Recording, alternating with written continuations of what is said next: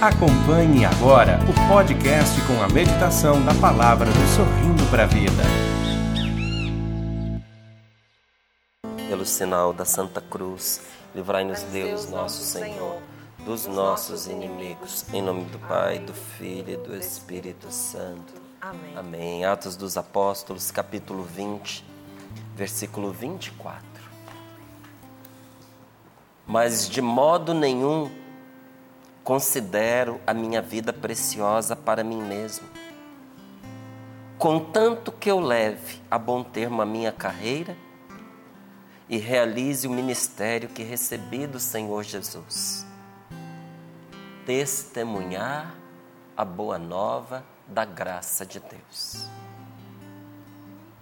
Mas, de modo nenhum, considero a minha vida preciosa para mim mesmo contanto, desde que eu leve a bom termo a minha carreira e realize o ministério que recebi do Senhor Jesus.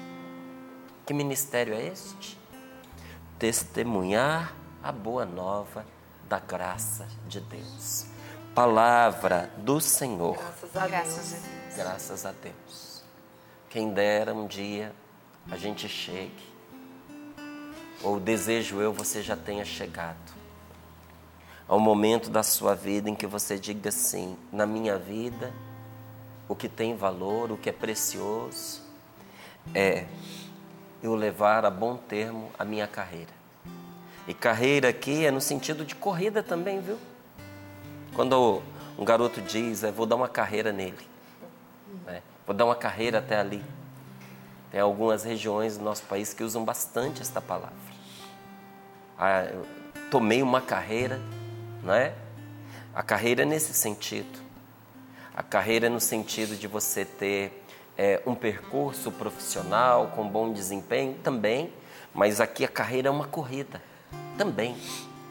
E São Paulo diz: para mim, a minha vida, eu não a considero preciosa. Para mim mesmo, não. O valor da minha vida eu aprendi que está em eu realizar, levar a bom termo, levar até o fim, de maneira boa, proveitosa, a minha carreira, a minha corrida, a minha trajetória, o caminho que Deus desenhou para mim. Para mim, o que importa é que eu realize o ministério que eu recebi do Senhor Jesus. Qual é? Testemunhar a boa nova da graça de Deus.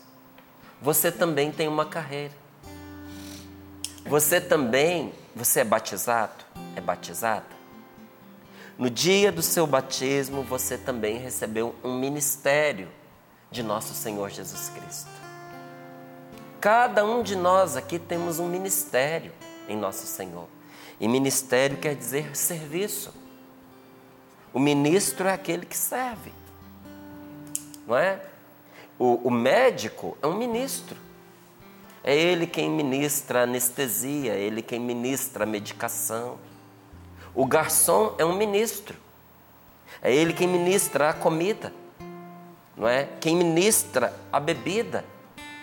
Ministério, gente, é serviço. Não é? Quando a gente tem num país os ministérios, são órgãos, são entidades prestadoras de serviço à nação, ou pelo menos deveria ser assim. É? Isso é o ministério. E quando nós vamos entrando cada vez mais na vida da fé, nós vamos percebendo que eh, em algumas matérias a gente não tem só o dom, a gente tem o ministério.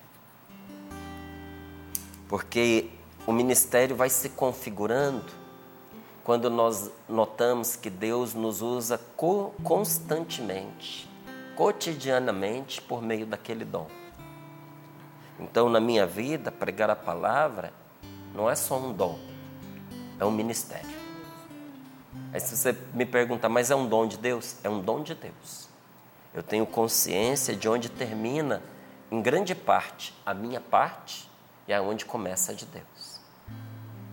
Eu sei que a pregação da palavra do Senhor nunca pode ser resumida ao nosso preparo.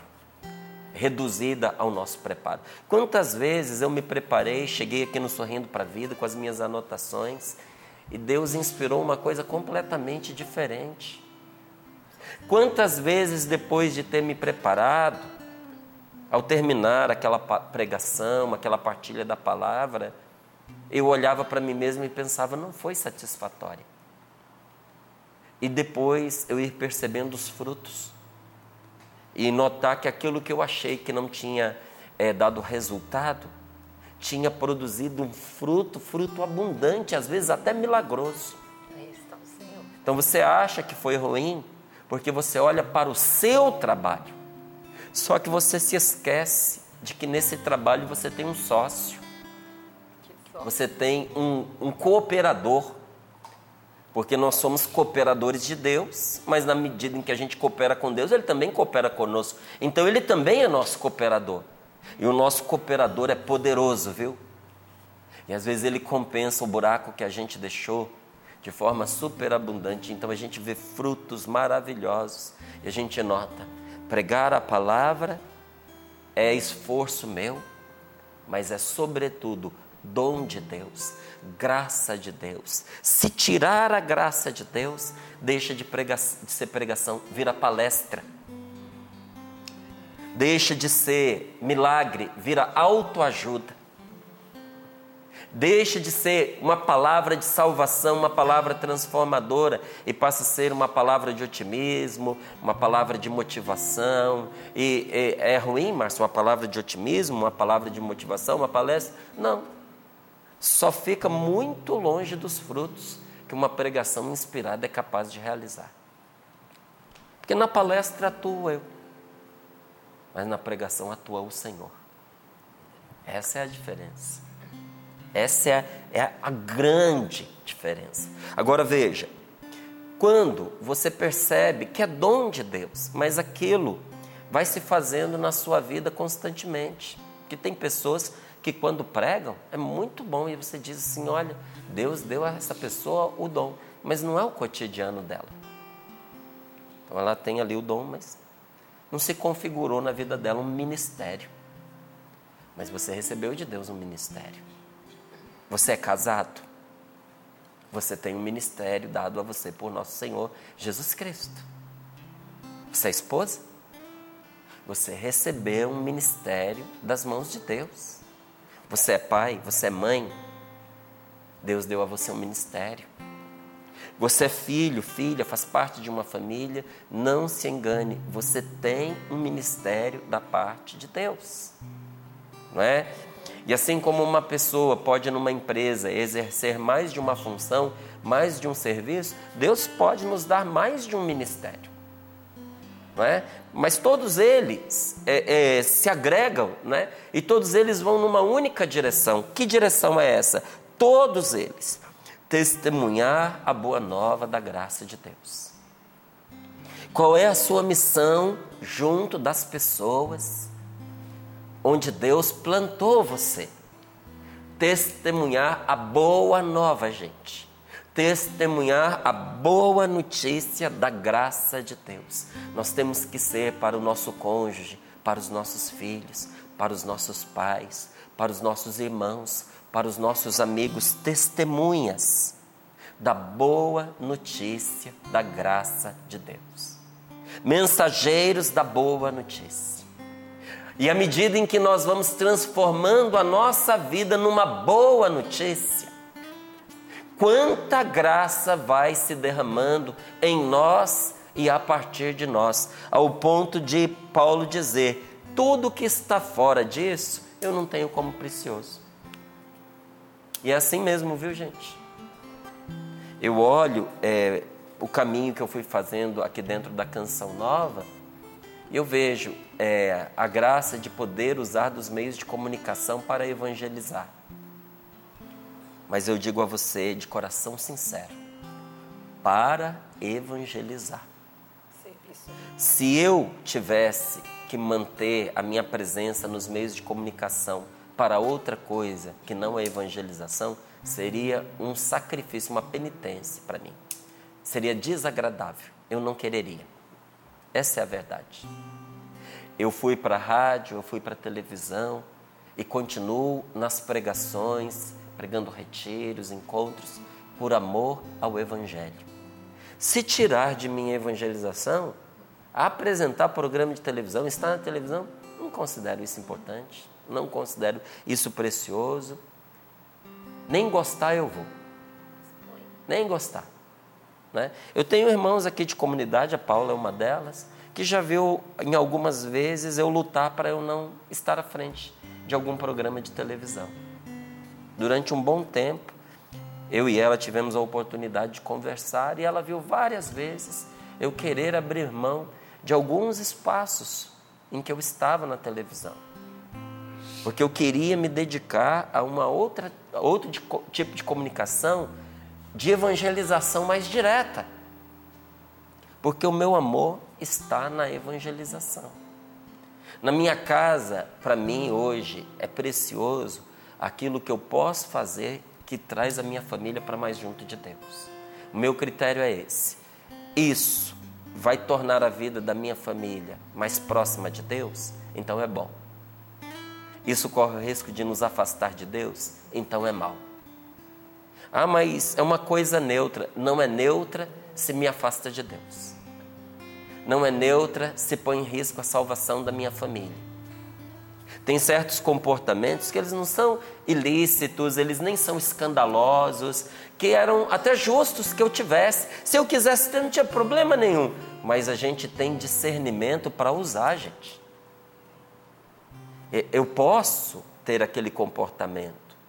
É justo que eu tenha aquele comportamento. É, não é escandaloso que eu faça aquela prática mas eu não estou dispensado de fazer um discernimento, apesar de todos esses pontos positivos.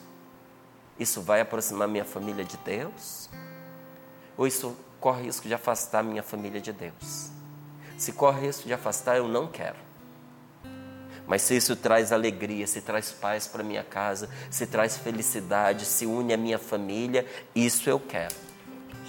Porque às vezes é uma evangelização indireta que tem atitudes que nós tomamos depois de rezarmos, depois de Espírito Santo nos inspirar, em que a gente não fala de Deus, mas as nossas atitudes falam. É do Evangelho. É. E aquilo vai nos unindo cada vez mais a nosso Senhor e vai unindo a nossa família por meio de nós. Isso é usar de discernimento. E São Paulo diz: a minha vida chegou num ponto que o que eu uso para medir o que é precioso é se isso tem a ver com o ministério que eu recebi de Deus, com a carreira que eu estou fazendo em nosso Senhor, é, que é de testemunhar a boa nova da graça de Deus. Olha, professor de teologia nem todo mundo pode ser. Catequista, nem todo mundo consegue ser. Tem gente que às vezes não consegue ser catequista. Mas pregador, todo mundo pode ser. Porque às vezes a gente pensa que ser pregador é o difícil. Não, só é difícil quando as pessoas complicam. Porque o que é a pregação? Vou ler para você. Testemunhar a boa nova da graça de Deus. Mesmo a pessoa mais iletrada, mesmo a pessoa sem estudo nenhum, pode ser um maravilhoso pregador da palavra de Deus. Não foi isso que nós vimos durante tantos anos nos grupos de oração? Pessoas que até alguns julgavam desprezíveis, que não serviam para nada, totalmente despreparadas, mas se tornaram instrumentos poderosos nas mãos de Deus. Porque esta pessoa levava a palavra na medida da sua possibilidade, a partir do testemunho da sua vida. Tanto que tinham pessoas que eram chamadas apenas para uma pregação, porque era o que elas conseguiam dar, que tinha a ver com o testemunho da vida delas, pela graça que receberam de Deus, e essas pessoas cruzavam cidades, cruzavam estados e às vezes o país, fazendo aquela mesma pregação. Que pregação era? Testemunhar a boa nova da graça de Deus Meus queridos, nós temos que aprender a publicar as maravilhas do Senhor. Nós não podemos calar os milagres que Deus fez na, na nossa vida. Quantos milagres Deus fez na minha vida. Eu fecho meus olhos aqui para lembrar de quantos males me livrou o Senhor, de quantas coisas me socorreu Deus, de quantos pecados aos quais eu estava agarrado, apegado, Ele me tirou. Como nosso Senhor foi modelando meu coração e continua para me libertar daquilo que existe de mal, de viciado, vicioso em mim mesmo. Olha, quantas vezes Deus salvou a minha vida. Porque, olha, já trisquei a morte várias vezes. Desde pequenininho. Desde pequenininho. Lembro que o Padre Léo fazia, até num, num Kairos que ele fez, cura dos traumas da morte, ele dizia que a morte é a nossa companheira, que anda do lado da gente todos os dias da nossa vida, que a gente nunca está sozinho. Onde a gente vai, a nossa morte vai conosco. Fúnebre. Né? É, ele dizia, a morte é nossa amiga, não é? E um dia é ela quem vai nos abraçar e nos levar até a presença de Deus. E eu vou dizer para você, a minha não é só minha amiga, ela já me deu alguns beijinhos no Ai, decorrer não é, da, da minha vida, não é? Pois é. E aí a gente vai percebendo que a gente convive com a morte todos os dias. E é preciso a gente, a partir dessa experiência, ir purificando a nossa história e vendo o que é importante para nós. Porque de uma hora para outra a gente vai. E às vezes, olha, vai sem se despedir. Então, todos os dias, eu preciso viver como se fosse o último da minha vida. Como se fosse o último. Eu preciso trabalhar como se eu nunca fosse deixar esse mundo. Mas eu preciso me preparar como se eu fosse deixá-lo daqui a pouco. Você quer ser feliz? Você quer ser um bom pai, uma boa mãe, boa esposa, bom marido, bom filho, bom colega, bom sócio? Tem um jeito espetacular. Você viva com as pessoas, trabalhe com as pessoas, dedique o seu dia como se esse, como se você nunca fosse deixar esse mundo. Porque se a gente é, pensa que a gente vai deixar, a gente evita fazer certos trabalhos, tudo que vai durar a gente não quer fazer, não é, quer não começar, porque não vai terminar. Então não, comece como se você fosse durar para sempre. Mas lembre-se que esse pode ser o último dia da sua vida. Lembre-se que talvez você não tenha chance de abraçar seu filho, de pedir perdão para sua filha. Você está dando um castigo dizendo assim: vou deixar de molho para poder aprender, vou dar um gelo. Quando eu perceber que está bom, aí eu volto atrás. Só que às vezes, olha, aquilo que ficou muito tempo gelado gangrena, apodrece e acaba sendo cortado fora. Às vezes, quando você resolve tirar do gelo que você deu, já não existe mais, já morreu o amor, já morreu o relacionamento. Às vezes, quando você toma a decisão de que agora você vai trazer a outra pessoa de volta, ela também já tomou a decisão de que não quer mais voltar. Toma cuidado com esse negócio de pôr as pessoas na margem da sua vida, na geladeira, de castigar as pessoas. A palavra de Deus nos diz o quê? Que a justiça cabe a Deus. Pare de castigar os outros. Deixe o castigo com Deus. Talvez você não tenha tempo de se despedir dessa pessoa, porque a morte pode levá-la. Você já parou para pensar nisso? O remorso que você vai carregar porque você podia ter pedido perdão e não pediu, que você podia ter dado perdão e não deu. Ou às vezes não é a pessoa que vai, às vezes é você. Você não sabe quantos dias você tem pela frente. De quantos males me livrou o Senhor, de quantas vezes eu escapei da morte, porque Deus estava em meu favor. E aí a gente vai vendo, é preciso a gente configurar a nossa vida de modo que tudo que nos aproxima de Deus é precioso. Tudo que nos afasta de Deus é nocivo, é danoso, precisa ser colocado à parte da nossa vida. A meta de Paulo era terminar a sua corrida. A minha meta é eu terminar a minha corrida. Ó, oh, já faz tempo que eu estou correndo contra o tempo. Estou, estou correndo contra o tempo. De vez em quando você vê os, os trabalhos, alguns dos trabalhos que eu faço, né? É um livro que chega, às vezes é o CD oracional, é a caixinha, aí foi o, o pano de prata, a camiseta. Alguém pode dizer assim: nossa, está cercando de todos os lados. Não, estou não. Eu estou correndo contra o tempo. Eu estou fazendo tudo o que eu posso enquanto eu tenho tempo e oportunidade. E saúde, saúde e juventude, e criatividade, e disposição. Não estou competindo com ninguém. Estou correndo contra o tempo. Porque eu quero terminar com êxito a minha carreira. E tem duas coisas que na minha vida eu vou cuidando. Uma delas é tratar de ser um evangelizador cada vez melhor. E isso eu tenho pedido a Deus. E um evangelizador cada vez melhor não é aquele evangelizador que só estuda. Isso também faz parte, isso também é importante, mas é aquele que tem sensibilidade às coisas de Deus. É aquele que tem um coração misericordioso com quem está perto dele.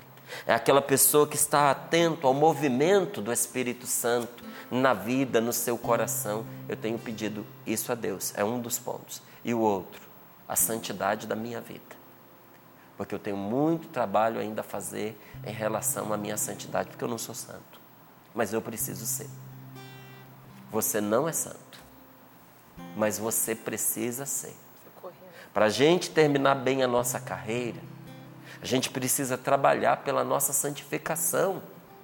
E a gente precisa se aprimorar na evangelização segundo o chamado que Deus fez para nós. Às vezes o seu chamado é ser um evangelizador dentro da sua casa.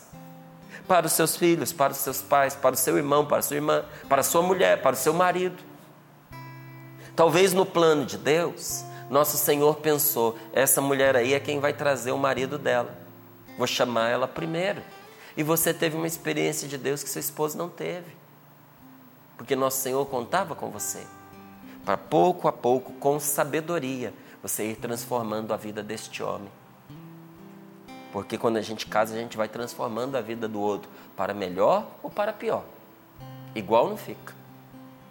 Às vezes Deus chamou você primeiro para que você fosse o evangelizador da sua esposa, não com palavras, mas com atitudes.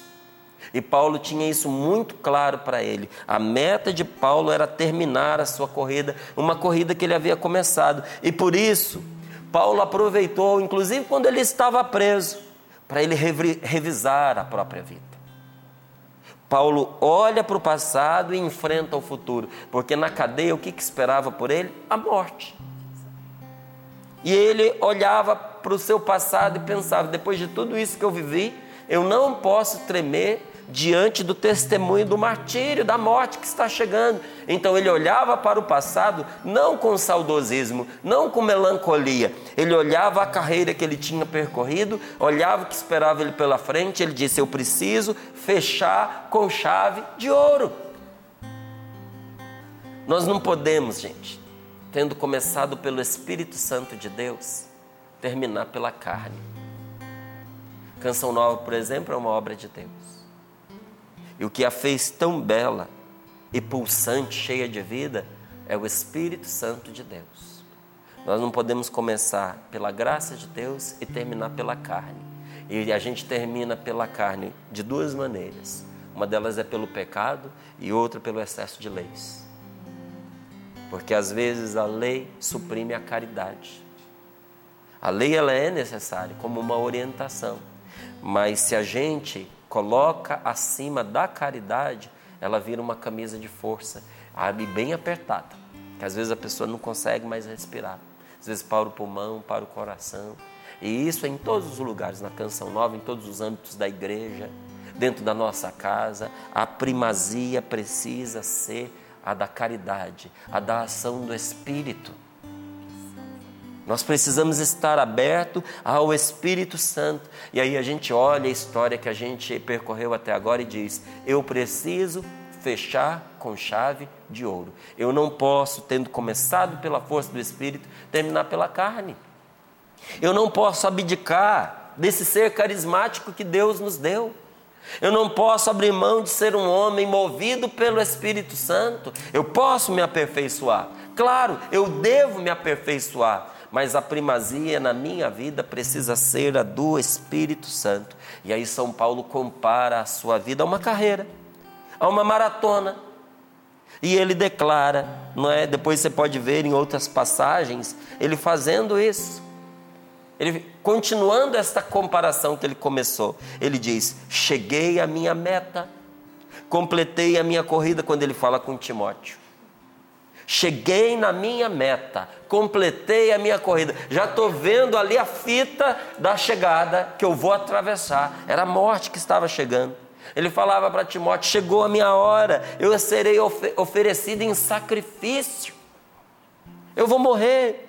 Eu combati o bom combate, terminei a minha corrida, guardei a fé. Guardou aqui não é embanhou, quer dizer, eu conservei a minha fé, eu não perdi a minha fé. Gente, para completar a carreira, nós não podemos perder a nossa fé. Se você perder a sua fé, você desiste. Você precisa manter a sua confiança em Deus. Continue acreditando. Porque Deus é mais do que as suas tribulações. Deus é mais do que a sua dor, Deus é mais do que o seu sofrimento, Deus é mais do que os seus enganos, Deus é mais do que os seus erros, Deus é mais do que as traições que você sofreu, Deus é mais do que as faltas que você está atravessando no momento. Às vezes a vida ficou enxutinha, né? Perdeu tudo. Ótimo. Perdeu tudo, então você está mais leve também, né? Porque tudo que a gente tem, a gente também precisa carregar.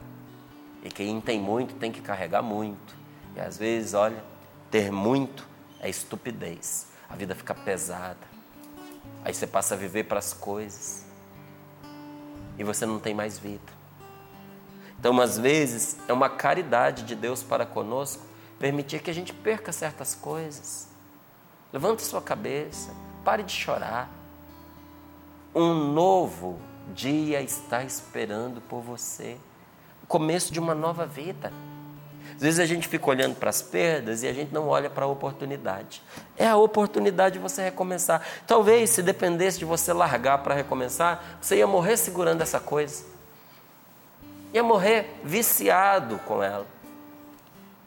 Mas agora que ela se foi por si mesma, você pode recomeçar. Não estou falando de pessoas, estou falando de coisas.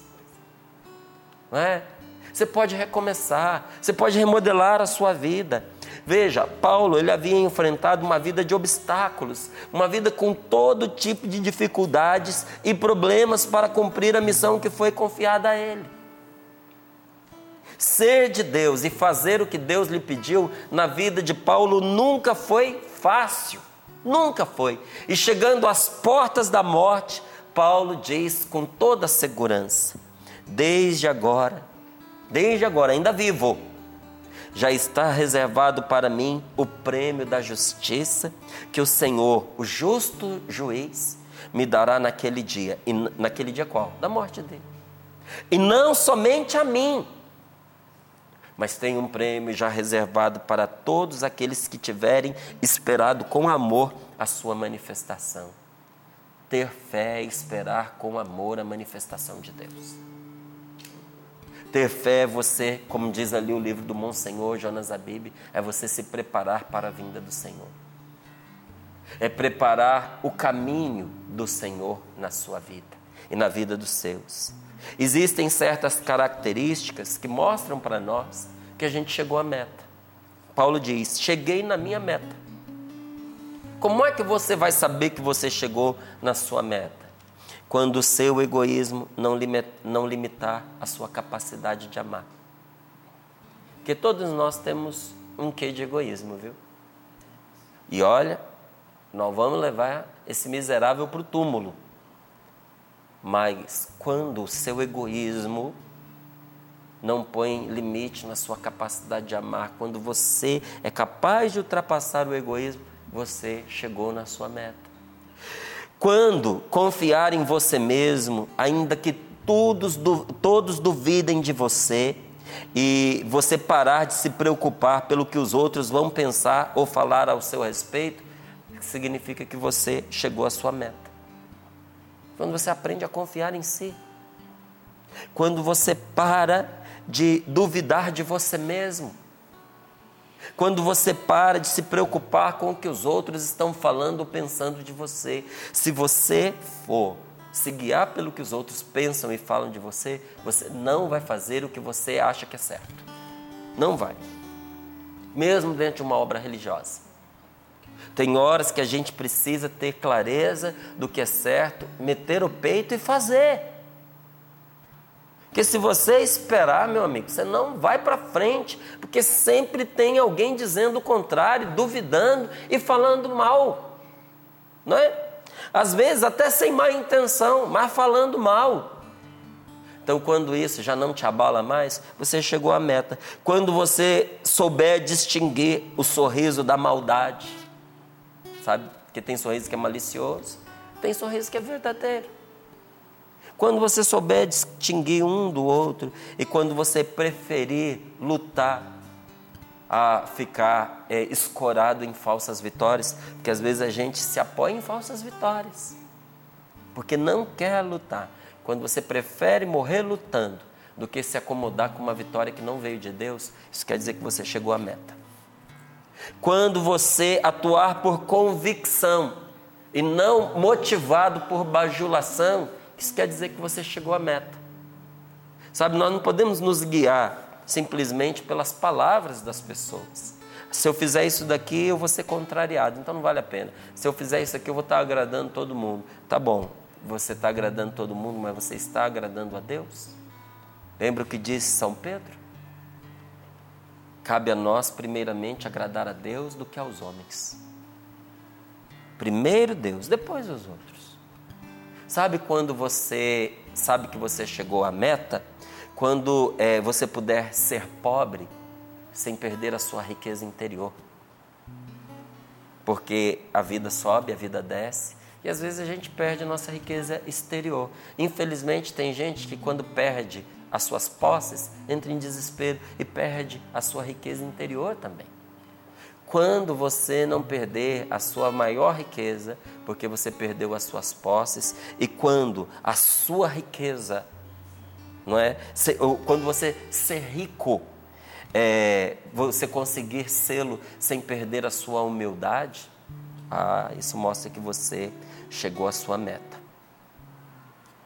Quando você foi rico, não deixou de ser humilde. Quando você foi pobre, não entrou em desespero. Então você chegou à meta. Quando você for capaz de perdoar as pessoas, do mesmo jeito que você quer ser perdoada, do mesmo jeito que você está pedindo perdão hoje, você não gostaria que algumas pessoas hoje dessem a você o perdão? Você perdoa do mesmo jeito que você quer ser perdoado. Se você fizer isso, você chegou à meta. Quando você puder caminhar junto do pobrezinho, do miserável, sem você esquecer que você é a imagem e semelhança de Deus. Gente, a gente olha para a Madre Teresa de Calcutá, irmã dulce dos pobres. Caminhava com as pessoas mais pobrezinhas, as mais, às vezes, miseráveis, tadinhas. Porque algumas estavam destruídas, inclusive, pelo vício, pelo pecado, estavam destruídas por fora e por dentro. Mas essas mulheres de Deus e esses homens de Deus caminhavam ao lado dos pobrezinhos sem esquecer quem eles eram imagem e semelhança de Deus, não é? Quando você puder caminhar assim, ou quando você puder caminhar junto de um rico, é, sem se esquecer de que você não tem o rei na barriga, então você chegou à meta. Né? Quando você aprender que há momento em que é melhor calar, e que às vezes vitória é você bater em retirada, ó. Às vezes vencer é tirar o time de campo. Às vezes a melhor coisa que nós podemos fazer no momento é calar a boca. Quando você aprender a calar e quando você aprender a escapar de situações danosas, quer dizer que você chegou à meta. Quando entender que as verdadeiras respostas que você procura estão dentro de você e não nas coisas que te rodeiam, pare de procurar sua resposta nos outros. A pessoa começa a procurar resposta no marido, no filho, na esposa, no pai, na mãe. Espera que o outro venha lhe fazer feliz. Pare de procurar resposta fora. Comece a procurar resposta dentro do seu coração, em Deus que está com você. Não pergunte o que as pessoas podem fazer por você. Pergunte o que você pode fazer nesse momento. A hora que você conseguir fazer isso, isso quer dizer que você chegou à meta. Quando você aprender a não perder a calma com seus próprios erros ou com o erro dos outros, você chegou à sua meta. Quando a sua felicidade ou a sua infelicidade não depender de coisa, de situação ou de pessoa alguma. Por que, que a sua felicidade tem que depender de elementos externos? Ah, eu estou infeliz por causa do que essa pessoa fez, eu estou infeliz por causa dessa situação que se abateu sobre mim, eu estou infeliz por causa desta coisa que eu ganhei, que eu perdi, dessa mudança na minha vida. Por favor, corre em direção à meta. A sua meta é nosso Senhor Jesus Cristo. Quando a gente tem os olhos fixos em Jesus, gente, essas coisas não nos afetam mais. Quando a gente caminha assim, Aí nós podemos dizer como Paulo: cheguei à minha meta. Se você ainda não chegou, continue a sua corrida. Mire em nosso Senhor Jesus Cristo e bola para frente. Não é porque não há nada mais triste do que você abandonar a corrida na metade do caminho. Não desista, não desista da sua vida, não desista dos relacionamentos preciosos que Deus lhe deu, não desista do sacramento que você abraçou. Meu irmão, não desista do seu sacerdócio. Não desista. Continue a sua corrida. Olha, não desista do seu matrimônio. Eu ouvi de um irmão meu de comunidade que o dia de ontem, ele não me contou ontem, mas ele me disse que o dia de ontem é um dos dias mais dolorosos da vida dele, que um dia ele já foi da canção nova. E por mil coisas ele saiu. Ele disse: Márcio, eu sonho, eu sonho, no meu sonho enquanto eu durmo, eu lá fazendo o compromisso.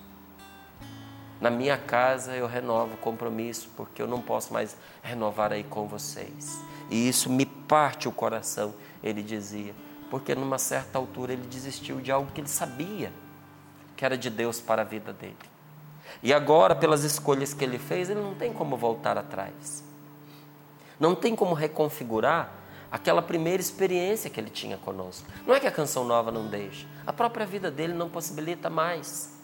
Entende? Coisa mais triste que existe é você desistir no meio do caminho. Não desista das pessoas que você ama. Acredite nelas, vá ao encontro delas. Sabe, não pare no meio, no meio do caminho sem você atravessar a faixa de chegada. Porque todo lutador, ele tem na mente, no coração, o desafio de terminar o que ele começou. Você é um lutador. Nós que somos brasileiros, né, a gente tem essa característica de nunca desistir. Não desista.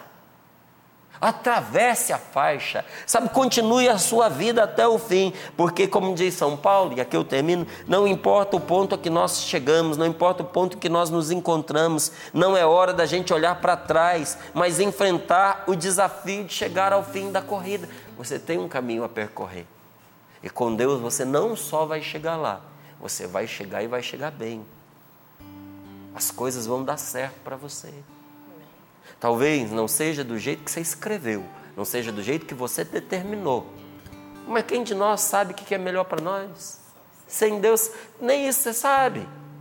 As coisas vão dar certo se você se mantiver no caminho e se você tiver Deus como seu aliado. Você pode, isso você pode escrever, porque isso não vai mudar. Você acompanhou mais um podcast CançãoNova.com.